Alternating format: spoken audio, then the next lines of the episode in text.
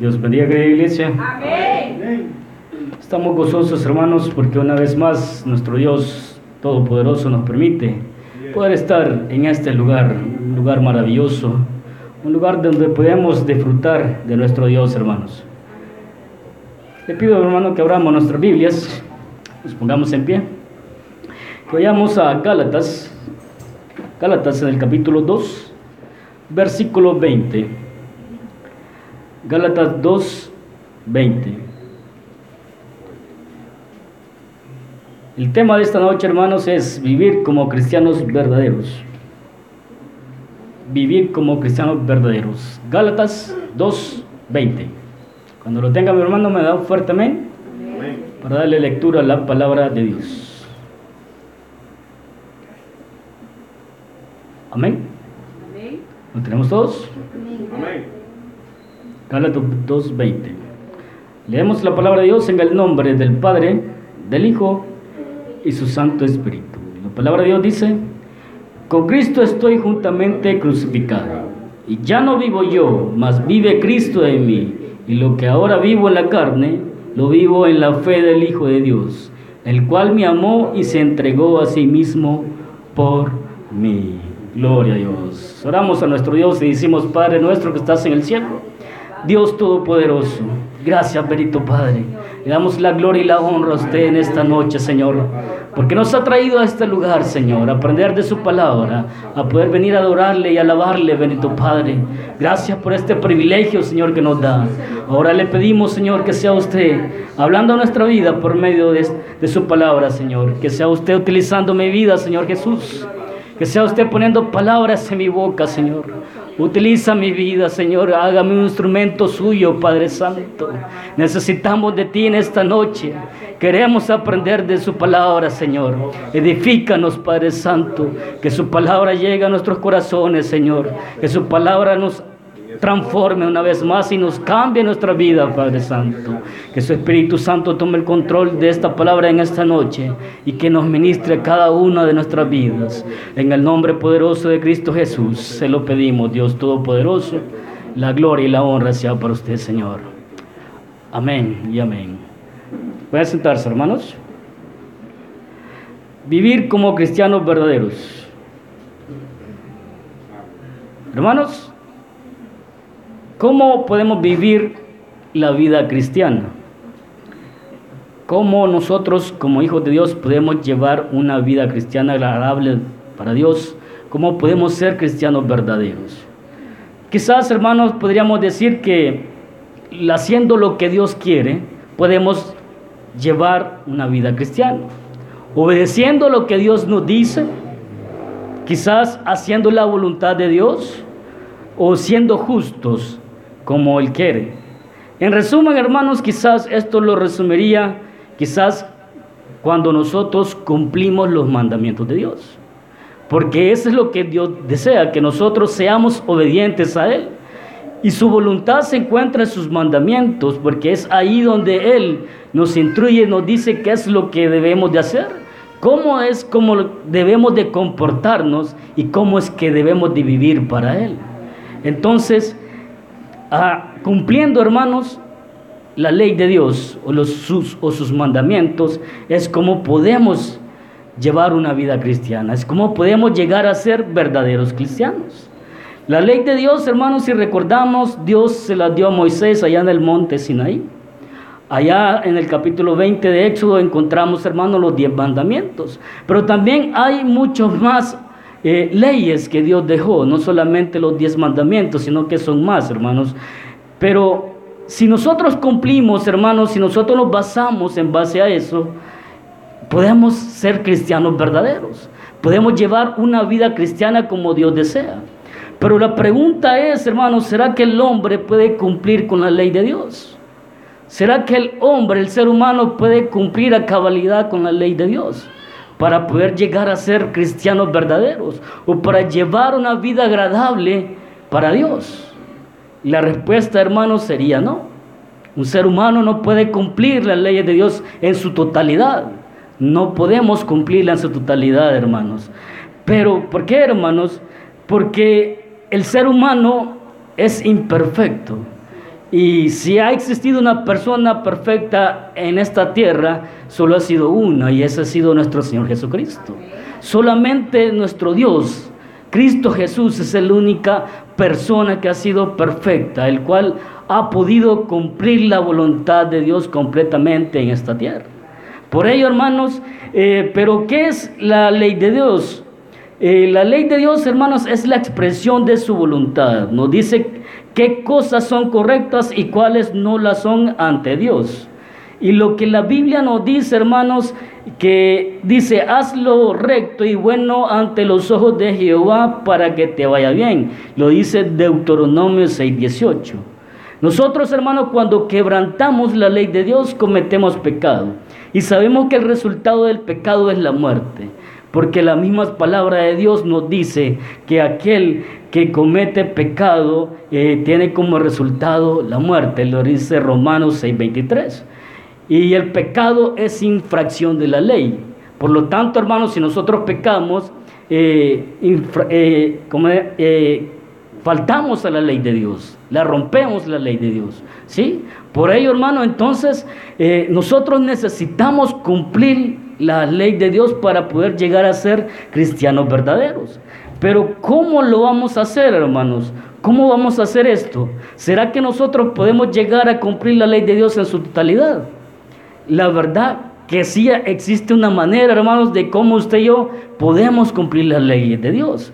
Pero primero, antes de todo eso, hermanos, eh, ¿qué papel desempeña la ley para nosotros los cristianos en la actualidad? Lo que la ley no puede hacer para nosotros, hermanos, la ley de Dios es buena, santa y justa. Lo sabemos muy bien. Pero hay tres cosas que no puede hacer la ley en nosotros.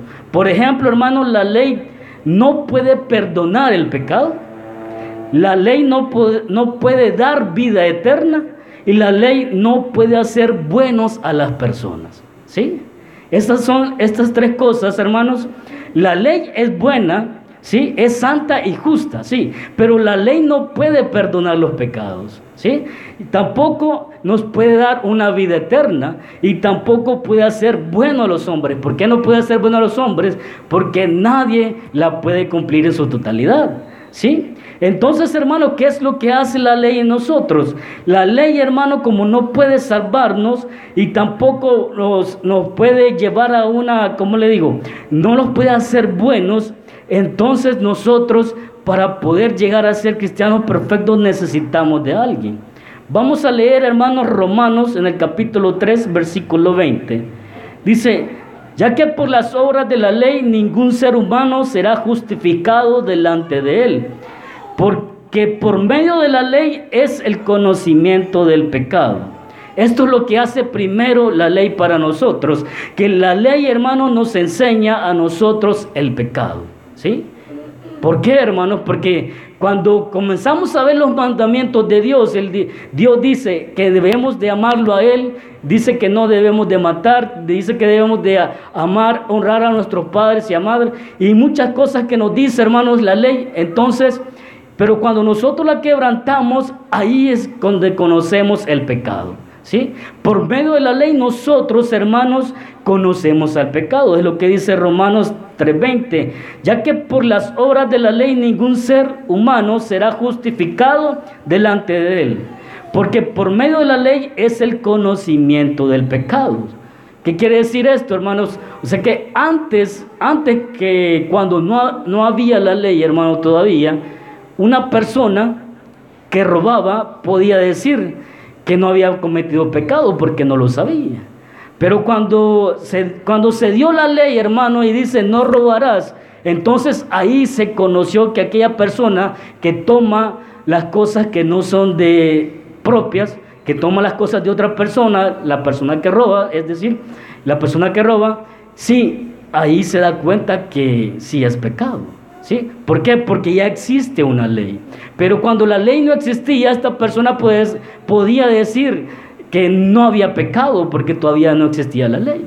Pero una vez llegando la ley, hermano, esta persona que toma las cosas que no son de él, entonces ahí comete el pecado. Y es así, hermano, que la ley a nosotros nos demuestra, hermano, el pecado. ¿Sí?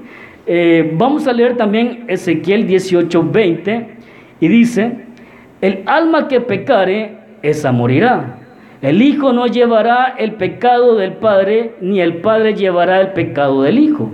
La justicia del justo será sobre él y la impiedad del impío será sobre él.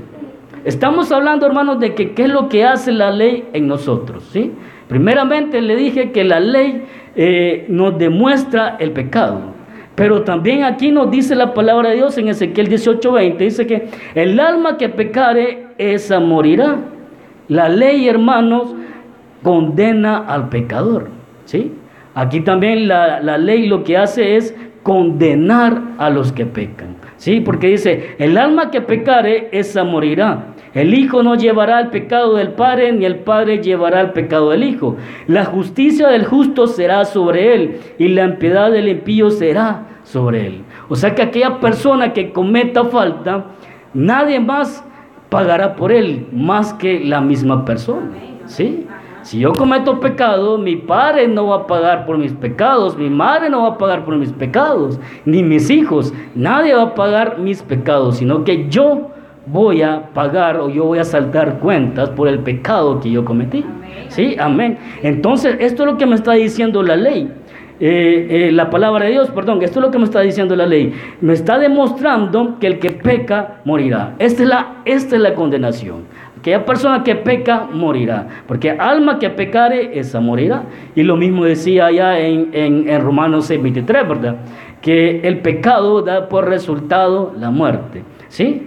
Entonces, hermano, estas son las dos cosas que nos que, que hace la ley nosotros. Pero hay una tercera, hermanos, que la ley enseña a los hombres que ellos necesitan a un Salvador.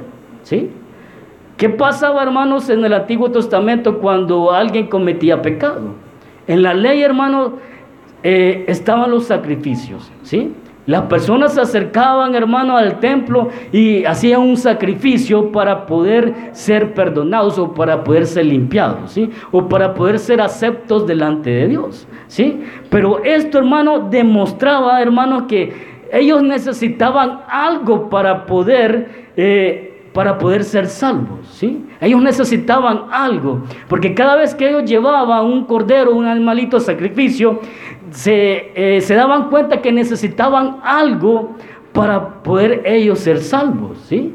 Por ello, hermanos, la ley también nos enseña que los hombres necesitan un salvador, ¿sí? Estas son las tres cosas lo que la ley hace en nosotros. Lo que la ley no puede hacer, recuerde, es que la ley no perdona los pecados y tampoco nos puede dar vida eterna y tampoco nos puede hacer buenos a los hombres. Pero sí, la ley, hermanos, nos enseña lo que es el pecado y nos enseña que el pecado trae condenación y también nos enseña que necesitamos un Salvador. ¿Sí? Eso es lo que hace la ley. Ahora, hermano, como le decía, si es posible que usted y yo podamos cumplir con los mandamientos de Dios y poder ser cristianos verdaderos. ¿Sí? Es posible, hermanos. ¿Cómo, cómo esto es posible? por medio de la persona de Cristo Jesús. Por medio de la persona de Cristo Jesús, usted y yo podemos ser cristianos verdaderos. Por medio de Él, usted y yo podemos llegar a cumplir los mandamientos de Dios. Pero ¿cómo Cristo hizo posible en nosotros el cumplir la ley? Lo vamos a ver así, hermanos. ¿Qué hace la ley por nosotros?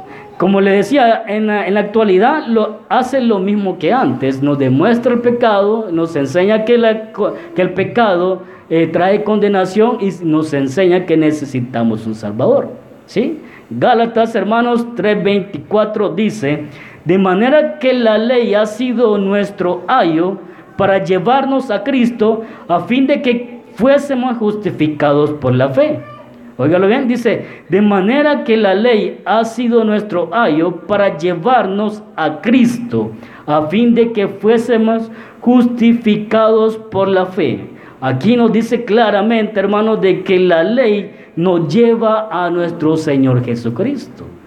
Usted y yo necesitamos de nuestro Señor Jesucristo para poder cumplir la ley de Dios. ¿Sí? Necesitamos de Él. ¿Por qué? Porque Él es justo, Él es santo. ¿sí? Y Él fue la única persona que ha cumplido en su total la voluntad de Dios aquí en la tierra. Por lo tanto, hermano, usted y yo necesitamos de nuestro Señor Jesucristo si queremos ser verdaderos cristianos. ¿Sí? Amén. En Gálatas 3:10 nos dice también, hermanos, porque todos los que dependen de las obras de la ley están bajo maldición, pues Cristo está, eh, pues escrito está, maldito todo aquel que no permaneciera en todas las cosas eh, en el libro de la ley para hacerlas. ¿Sí? Gálatas 3.10 lo dice. Porque todos los que dependen de las obras de la ley están bajo maldición. ¿Sí? Entonces, hermanos, Cristo nos redime de esta maldición. Cristo nos redime de esta maldición. Solo Él puede hacerlo. Sí, Él nos redime de esta maldición porque la ley, hermanos, nos condena. ¿sí? Y, la, y, la palabra de Dios dice que, que, que toda aquella persona que comete pecado, hermano, o que confía en el hombre, es maldito, ¿sí? Hay una maldición sobre nosotros, pero Cristo nos la puede quitar.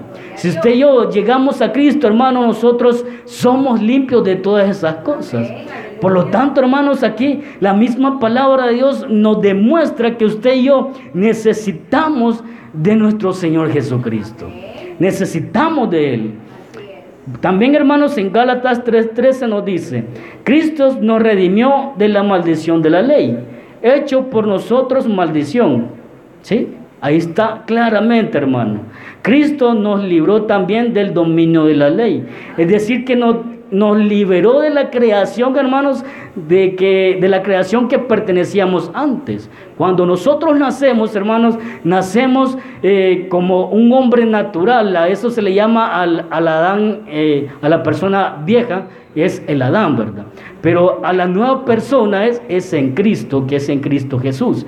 Pero Cristo, como le digo, Cristo nos libera de nuestra vieja creación y nos hace una nueva creación. Por ello, hermanos, aquí es indudable que usted y yo, si queremos ser cristianos verdaderos, necesitamos de nuestro Señor Jesucristo.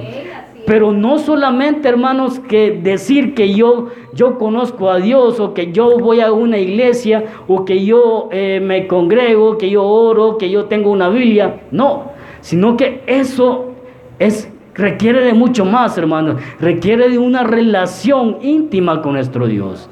Requiere que nosotros, hermanos, dejemos que Dios esté en nuestro interior para que Él, hermanos, haga esa obra maravillosa en cada uno de nosotros. ¿Sí? En Romanos, en el capítulo 6, versículo 14 nos dice, hermanos, porque el pecado no se enseñará de vosotros, pues estáis bajo la ley, sino bajo la gracia. ¿Sí?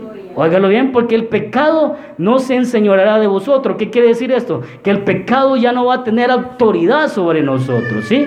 Pues ya no estamos bajo la ley, sino que ahora estamos bajo la gracia de nuestro Señor Jesucristo. Amén. Por ello, hermano, así, así de grande, hermano, es nuestro Dios, así de hermoso nuestro Dios. Imagínense tantas cosas que Él hace por cada uno de nosotros. Y por ello, hermano, usted y yo cada día más debemos de esforzarnos por acercarnos más a Él. Los beneficiados somos usted y yo. ¿sí? Por lo tanto, hermanos, necesitamos de nuestro Señor Jesucristo cada día más y cada día más busquemos más de Él. Así que, hermanos, Así es como nuestro Señor Jesucristo eh, nos ayuda a nosotros. Y es que Él, hermano, nos libra de la condenación, nos libra de la maldición y nos libra del dominio de nuestra vieja creación. ¿sí? Y nos hace nuevas personas. Por eso, hermano, es que Cristo Jesús viene a vivir en nosotros, viene a morar en nosotros. Porque cuando usted y yo, hermano, aceptamos a Cristo Jesús, su Espíritu Santo viene a nuestra vida a vivir, a morar en nosotros. Eso, hermano, si usted y yo lo dejamos ser así. Por lo tanto, hermanos, usted y yo debemos de entregarnos totalmente a Él para que Él more en nosotros. Porque si no hay una entrega total a nuestro Señor Jesucristo, hermano, entonces Él no va a morar en nosotros. Y si Él no mora en nosotros, hermanos, entonces no vamos a poder cumplir la ley de Dios. Pero ¿cómo se da esto, hermanos? Recordemos que la Biblia, hermanos, eh, el primer mandamiento que nos da la Biblia es que amemos a Dios sobre todas las cosas, ¿sí? Y también nos dice que amemos a nuestro prójimo como nosotros mismos, ¿sí? Esos son los dos grandes mandamientos que la Biblia nos dice. ¿Cómo será que nosotros verdaderamente amamos a Dios y amamos a nuestro prójimo? Yo creo que no lo podemos hacer, hermanos. No lo podemos hacer que de nuestra propia voluntad. No lo queremos hacer con nuestro propio deseo. No lo podemos lograr. ¿Sí? Por ello, hermano, necesitamos de nuestro Señor Jesucristo. Y cuando le aceptamos, hermanos, cuando aceptamos a nuestro Señor Jesucristo, Él mora en nosotros, hermanos. Y cuando Él mora en nosotros, entonces usted y yo tenemos una transformación, hermanos, que llegamos a poder hacerlo. Llegamos a amar a nuestro Dios y llegamos a amar a nuestro prójimo. Y cada vez más que nosotros nos relacionamos más con nuestro Señor Jesucristo, cada vez que, que tenemos una relación más íntima con nuestro Dios, nosotros podemos llegar a amar no solo a nuestro prójimo, sino también a nuestros enemigos. ¿Sí? Es así, hermano. ¿Por qué? Porque Él está en nosotros. Porque Cristo está en nosotros. Y si Él está en nosotros, es el poder para nosotros, ¿sí? Él es poder para nosotros. Él lo dice Filipenses, lo dice 4.13, eh, todo lo puedo en Cristo que me fortalece, ¿sí? Por lo tanto, si Cristo está en nosotros, hermano, lo vamos a poder hacer. Y dice, eh, Romanos 3.8 nos dice, hermanos, no debáis nada a nada, no, no debáis a nadie nada, sino el amaros unos a otros, porque el que ama al prójimo ha cumplido la ley. Aquí es donde yo le digo, hermano, que si, si dejamos que Cristo more en nosotros, y como solamente Él ha cumplido la ley, hermanos, y, y, si nosotros llegamos a amar a Dios y llegamos a amar a nuestro prójimo, entonces hemos cumplido la ley. Lo dice Romanos 13:8. No debáis nada, no debáis a nadie nada, sino el amarlos unos a otros, dice, porque el que ama al prójimo ha cumplido la ley. Y lo vamos a lograr solo, hermano, si Cristo está con nosotros. Si Cristo está en mi interior, si Cristo está en mi corazón. ¿Sí? Porque la ley, hermano, a la verdad, quizás moldea al ser humano exteriormente. ¿Sí? Pero como le decía, la ley no puede perdonar pecados. El único que puede perdonar pecados es nuestro Señor Jesucristo. La ley no puede salvar al hombre. El único que puede salvar al hombre es nuestro Señor Jesucristo. ¿Sí? La ley no puede hacer bueno al ser humano. El que hace bueno al ser humano es nuestro Señor Jesucristo. Por lo tanto, hermano, usted y yo así de necesario es que nosotros nos acerquemos a nuestro Dios. Romanos 5:5 dice, y la esperanza no avergüenza, porque el amor de Dios ha sido derramado en nuestros corazones por el Espíritu Santo que nos fue dado. Óigalo bien, dice, dice, y la esperanza no avergüenza, porque el amor de Dios ha sido derramado en nuestros corazones porque el amor de Dios ha sido derramado en nuestros corazones. Si el amor ha sido derramado en nuestros corazones, hermanos, ¿cómo pues usted y yo no podemos amar? ¿Cómo es que usted y yo no podemos amar a nuestro prójimo? ¿Cómo es que nosotros no podemos sentir amor por las demás personas si aquí dice la palabra de Dios que el amor de Dios ha sido derramado sobre nuestros corazones? Aquí no dice que, que Dios ha, goteado eh, poquito de amor en nuestros corazones. Dice que ha sido derramado, derramado, hermanos, imaginémonos que una cascada así llena, hermano, una cascada así llena de amor en nuestros corazones. ¿Sí? Así, de esa cantidad, hermano, así con esa inmensidad, Dios ha derramado de su amor en nuestros corazones. Pero si ha sido así derramado el amor en nuestros corazones, ¿cómo pues usted y yo, hermano, no sentimos amor por las demás personas? ¿Por qué no tenemos amor en nuestro corazón, hermano? Porque Cristo no está en nuestro interior. Porque Cristo no no lo tenemos con nosotros en nuestro corazón. Por eso es, hermanos, por eso usted y yo necesitamos de nuestro Dios. Por eso necesitamos de nuestro Dios. El Espíritu Santo, hermanos, nos fue dado por medio de nuestro Señor Jesucristo. Cuando le recibimos el Espíritu Santo, viene a nosotros, hermanos, y juntamente con Él viene el amor de Dios. Por ello, hermanos, usted y yo necesitamos mucho, mucho, pero mucho de nuestro Señor Jesucristo. ¿Sí? El versículo que leíamos, hermanos, el versículo 20, que dice, con Cristo estoy juntamente crucificado. Con Cristo estoy juntamente crucificado y ya no vivo yo, mas vive Cristo en mí. Y lo que ahora vivo en la carne, lo vivo en la fe del Hijo de Dios, el cual me amó y se entregó a sí mismo por mí. ¿Sí? Entonces, hermanos, si ya vimos lo que la ley hace en mi vida y lo que no puede hacer en mi vida, ¿cómo es que usted y yo podemos llegar a vivir como verdaderos cristianos? ¿Sí? Solo haciendo esto real, hermano, lo que dice el versículo 20. Con Cristo, estoy juntamente crucificado y ya no vivo yo, mas vive Cristo en mí. ¿Sí? Ahí, hermano, haciendo haciéndolo real esta frase. Ya no vivo yo, sino que Cristo debe de vivir en mí, en mi interior, para que yo pueda cumplir, hermanos, la voluntad de Dios, para que yo pueda cumplir los mandamientos de Dios, para que yo pueda cumplir la ley de Dios, yo necesito que Cristo viva en mí. Ya no debo de vivir yo, ¿sí? Ya no, sino que Cristo debe de vivir en mí para que yo pueda vivir como un cristiano verdadero. ¿Sí? Es así, hermano, porque solamente así lo podemos hacer. No hay de otra manera. Y es así como podemos llegar a cumplir los mandamientos de Dios en su totalidad. Cuando Cristo está en nosotros, vive en nosotros, hermanos, va a llegar el momento que vamos a llegar a ser perfectos. ¿Y cuándo se dará ese, ese tiempo, hermanos, que, llegamos, que llegaremos a ser perfectos, hermanos? Cuando Cristo venga por nosotros. Cuando Él venga en las nubes, hermanos, y nos vayamos con Él, significa, hermanos, que hemos logrado alcanzar la perfección. Porque nos vamos a poder ir con Él. Porque ya seremos transformados completamente, hermanos. Seremos eh, personas completamente diferentes, ¿sí? Y por ello, hermanos, y todo esto será porque nuestro Señor Jesucristo está en nosotros, ¿sí? El apóstol Pablo dice aquí, con Cristo estoy juntamente crucificado.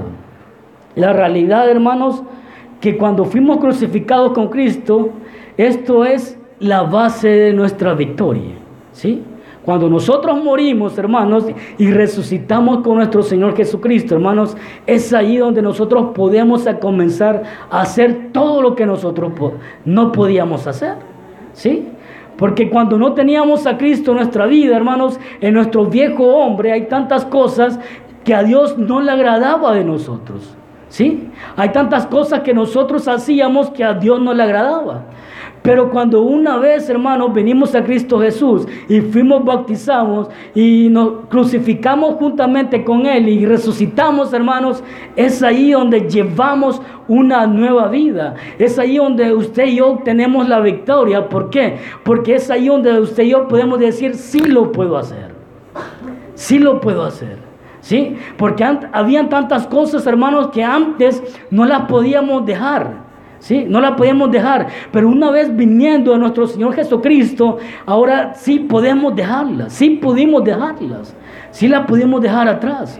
Hemos podido cambiar. Llevamos una nueva vida, llevamos una vida diferente. ¿Sí? Por lo tanto, hermanos, cuando, cuando nos crucificamos juntamente con nuestro Señor Jesucristo, es ahí, hermanos, que obtenemos la victoria. Solamente con Él, juntamente con Él obtenemos la victoria. Y así, hermanos, podemos, podemos llegar a cumplir con la voluntad de Dios. Por eso que dice, con Cristo estoy juntamente crucificado. Y ya no vivo yo, mas vive Cristo en mí. ¿Sí? Dios tuvo una gran, un gran propósito, hermano, con, crucificarnos justamente con Jesucristo. hablando de Dios Padre, porque Él tenía ese propósito. Sabíamos que, que nosotros necesitábamos, hermanos, un cambio totalmente, ¿sí? Hacernos nuevas personas. Y no lo podemos lograr nosotros, hermanos, solo con nuestro deseo, solo con nuestras fuerzas. Yo no podía decir antes, voy a ser una persona nueva, no podía decirlo, porque no lo puedo hacer yo. ¿Sí? Eso solamente lo puede hacer el poder del Espíritu Santo en mi vida por medio de nuestro Señor Jesucristo. ¿sí? Yo no podía hacer, voy a cambiar esto de mi vida. No podía hacerlo. Solo por medio de nuestro Señor Jesucristo lo podemos hacer. Y por medio de su Espíritu Santo es como usted y yo, hermanos, hemos logrado ser nuevas personas ahora. Y gracias a la misericordia de Dios, hermanos, es que estamos aquí como personas totalmente hechas nuevas totalmente nuevas. Pero eso, hermano, no debemos de dudarlo, ¿sí? Yo creo que si usted y yo estamos aquí porque somos nuevas criaturas, nuevas personas, ¿sí? Ya no somos del mundo, hermano, porque Dios nos ha sacado del mundo, ¿sí? Ya no le pertenecemos al mundo, le pertenecemos a Dios. Nuestras vidas le pertenecen a Dios, hermano. Y por ello, hermano, debemos de darle la gloria a Él. Debemos darle la gloria a Él siempre, todos los días. Por, toda, por todas esas maravillas que Él hace, ¿sí? Ahora dice, ¿cómo puedo yo ser justo?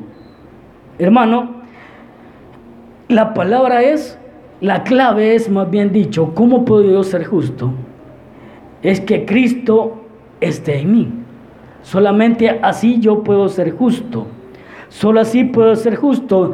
¿Cómo puedo vencer las tentaciones? Si Cristo está en mí, voy a poder vencer las tentaciones. ¿Sí? Si Cristo está en mí, hermano, yo voy a poder cumplir con los mandamientos de Dios, porque Él está conmigo. Él es mi fuerza, Él es mi fortaleza. En Él tengo yo el poder, en Él tengo yo la victoria. ¿Sí? Es así como yo voy a poder cumplir con los mandamientos de Dios. Porque, como le repito, Él fue la única persona que cumplió en su totalidad aquí los mandamientos de Dios. Él no vino a quebrantar la ley aquí al mundo, sino que vino a cumplirla. Y Él la cumplió en su totalidad.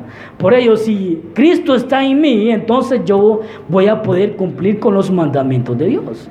¿Cómo voy a poder yo vencer a las tentaciones? Solamente si Cristo está conmigo. Si Cristo vive en mí, hermanos, yo voy a poder, hermanos, combatir a las tentaciones. Porque yo voy a tener ese poder, yo voy a tener ese dominio propio para decir no al pecado. Para decir no a todo aquello que a Dios no le agrada. Para, para dejar de hacer todo aquello malo que yo hacía antes. ¿Sí? Es así, hermanos, solamente si Cristo está en mí es como yo voy a poder, hermanos, eh, vencer a la tentación. ¿Sí? Pero, ¿cómo es que yo, hermano, voy a hacer, voy a llevar una vida verdadera? ¿Será, hermano, que yo, al comportarme de la mejor manera, podré ser un verdadero cristiano? Que yo, hermano, lleve, me congregue una iglesia, hermano, ¿será que yo puedo ser un cristiano verdadero? O que yo tenga una Biblia, hermano, yo puedo ser un cristiano verdadero. No, hermanos. Solamente, hermanos, si Cristo vive en mí, solo así voy a poder ser un cristiano verdadero. Solo así voy a llevar una vida cristiana como a Dios le agrada, como Él la pide. Solamente así, hermano. Pero el problema es eso, hermanos. Que nosotros, hay muchas personas que dicen ser cristianas, hermanos, pero verdaderamente Cristo no mora en sus corazones. ¿Por qué? Porque prevalece el orgullo, hermano. Prevalece la envidia. Por eso que hay divisiones en la iglesia. Por eso que hay problemas en la iglesia. Por eso que eh, no podemos amar a nuestros hermanos. Por eso que no podemos amar a nuestro prójimo. Porque Cristo no mora en los corazones de los cristianos. Por ello, hermano. Y eso es un verdadero problema. Que Cristo no more en los corazones de los cristianos. ¿Por qué? Porque Dios, hermanos, nos exige en su palabra que usted y yo amemos, nos amemos unos a otros, que amemos a nuestro prójimo y que sobre todas las cosas amemos a nuestro Dios. Eso es lo que nos pide la palabra de Dios. Pero como le repito, y no me voy a cansar de repetírselo, solamente con Cristo Jesús lo vamos a poder hacer. Solamente si Cristo Jesús, hermano, está con nosotros, es como vamos a poder verdaderamente hacer estas cosas. Solamente así vamos a poder llevar una vida agradable con nuestro Dios.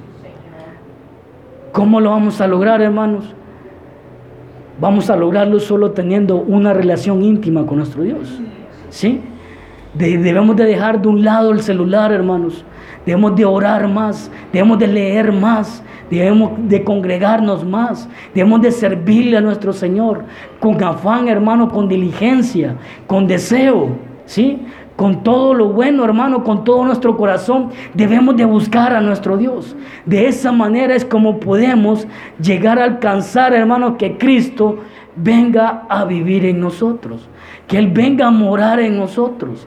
Porque si nosotros, hermanos, somos rebeldes, si nosotros desobedecemos, hermanos, si nosotros tenemos orgullo en nuestro corazón, hermanos, si no somos humildes, hermanos, Cristo no va a morar en nuestros corazones aunque estemos viniendo a la iglesia, hermano, como le decía que ves, aunque, aunque tengamos un informe de alguna, de alguna organización, de alguna iglesia, hermanos, no va a morar Cristo en nosotros si no nos deshacemos de todo aquello que a Dios le agrada. Debemos de procurar, hermanos, de hacer real estas palabras de Pablo que dice, pues ya no vivo yo, sino que vive Cristo en mí. Solo así, hermanos, podemos lograrlo todo. Solo así, hermanos, podemos llevar una vida agradable para nuestro Dios. La tarea es muy grande, hermano. El sacrificio es bastante. Hay mucho por qué trabajar, hay mucho por, por hacer. Pero hay que hacerlo, hermano. Si verdaderamente creemos en nuestro Dios, si verdaderamente tenemos fe en Cristo Jesús, hermanos, es de seguir adelante, de seguir esforzándonos, cada día más estar cerca más de Él. ¿Sí? De modo de que Él, hermano, gobierne nuestras vidas, de que Él, hermano, nos guíe por medio de su Espíritu Santo, porque el Espíritu Santo es que nos ayuda a nosotros día a día a seguir adelante, ¿sí? Es el que nos da, hermano, eh, la fortaleza para seguir adelante. Por ahí, hermanos, si queremos ser cristianos verdaderos, hermanos, debemos de cumplir con, las, con los mandamientos de Dios, con las leyes de Dios. Y solamente si Cristo vive en nosotros, hermanos, lo podemos lograr. Así que, hermanos, esforcémonos porque Cristo viene pronto. Este no es tiempo, este no es tiempo de entretenimiento, hermano. No es tiempo, hermano, de perder el tiempo, sino que es de aprovechar el tiempo al máximo, de buscar a nuestro Dios, de servirle a nuestro Dios, de acercarnos más a Él y de llevar una vida santa delante de Él. Así que, hermanos, sigamos adelante. Así que damos gracias a Dios y decimos, bendito Dios, maravilloso Jesús. Damos gracias, bendito Padre, por esta palabra, por este consejo que en esta noche nos ha dado, bendito Padre. Le damos las gracias a Cristo Jesús. Gracias, bendito Dios.